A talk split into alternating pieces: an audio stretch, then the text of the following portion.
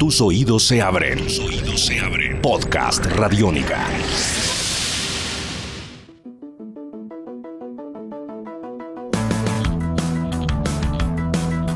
Podcast Radiónica.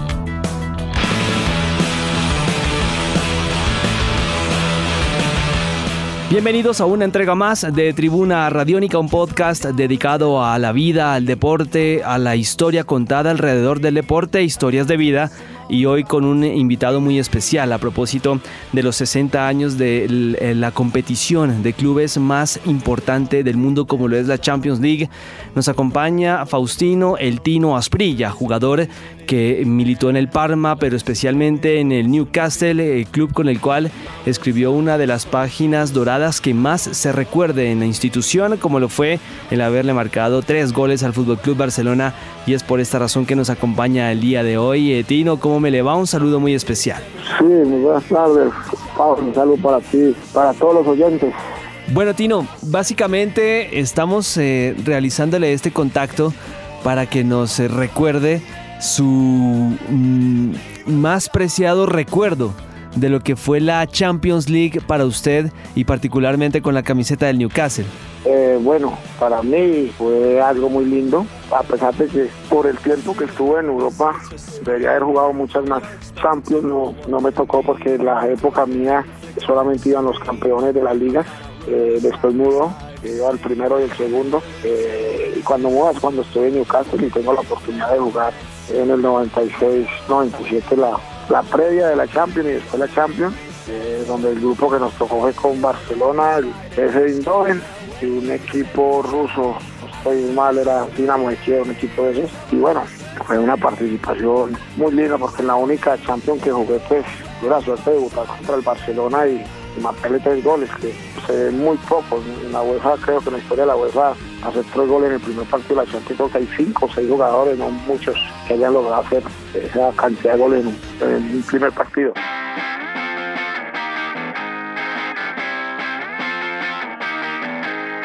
¿Y cómo estaba conformado ese Newcastle en el cual usted debutó a nivel europeo, Faustino? Bueno, el equipo de Newcastle en esa época ¿verdad? teníamos varios jugadores importantes lesionados, el caso de Alan Shearer, pero quedaban otros jugadores importantes que estaba, eh, yo jugué en la parte de arriba, me acuerdo con Thomason, estaba, bueno, John Thomason, el danés, estaba también John Barnes, había llegado al Liverpool, que fue capitán por muchos años del Liverpool y de la selección inglesa. Estaba Robert Lee, jugaba Larry Pico, eh, Steve Watson, eh, bueno, varios compañeros ahí, Peter Berley, no, Peter Berley creo que ya había salido de Newcastle tenemos un equipo bueno, un equipo competitivo. Newcastle en esa época eh, hacía muy buenas inversiones, traía muy buenos jugadores, a, porque Newcastle es un equipo eh, importante para la liga inglesa. Y cuando por eh, avatares del sorteo mm, se decidió que comenzaban con el Fútbol Club Barcelona y usted ingresó a la cancha, ¿qué se le pasó por la mente? ¿Algún momento de su juventud, de su niñez, de lo que vivió en su etapa más joven como jugador al momento de ingresar y enfrentar al Barcelona? De Bangal. Bueno, la verdad que fue un partido siempre fue muy extraño porque cuando quedamos en el grupo pues con el Barcelona y con el eh, con el PSV Eindhoven, sabíamos que era muy complicado pasar a la otra ronda. Yo en esos días las eliminatorias se jugaban cada mes. Habían partidos de eliminatoria en Sudamérica, entonces uno prácticamente dos años nos la pasamos en, en un avión.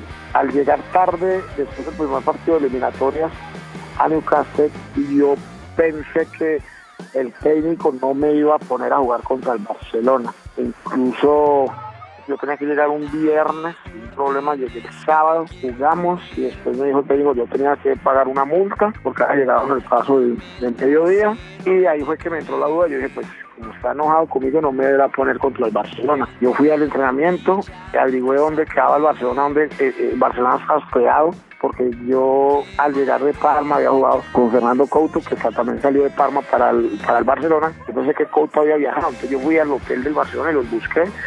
Vieron que Couto se había lesionado el fin de semana en la liga y que no viajó. Y los jugadores de Barcelona me preguntaron si yo iba a jugar ese día, al otro día, perdón. Y yo dije que no sabía porque el técnico estaba enojado conmigo. Igual nos vemos en la cancha, le dije yo, como si fuera un partido de amigos, entre amigos, como hacemos aquí en el barrio.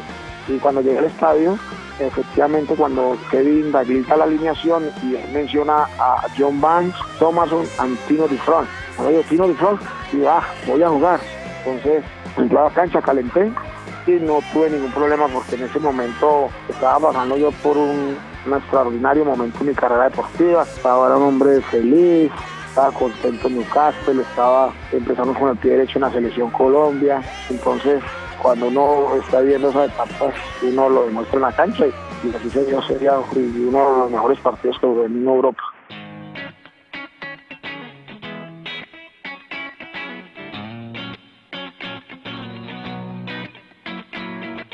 Y ya el trámite del partido, Tino, ¿cómo fue? Porque las imágenes, el resumen y los que tuvimos la oportunidad de ver el partido los primeros 30, 40 minutos y buena parte del, del inicio del segundo tiempo, el Newcastle fue prácticamente una planadora. Sí, no, ya cuando empezamos el partido, yo creo que el Barcelona, bueno, el Barcelona siempre se va a acostumbrar a que los equipos se defiendan en su campo y lo esperen. El equipo de Newcastle teníamos jugadores muy importantes.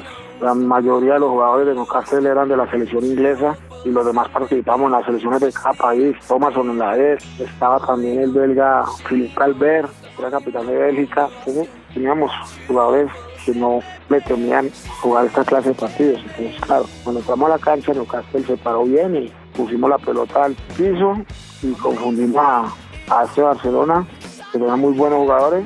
Y el primer balón que yo toqué me di cuenta en el momento que, estaba, porque cuando una pelota yo me hicieron una falta por allá de Racing, que yo sabía que iba a tener una noche espléndida.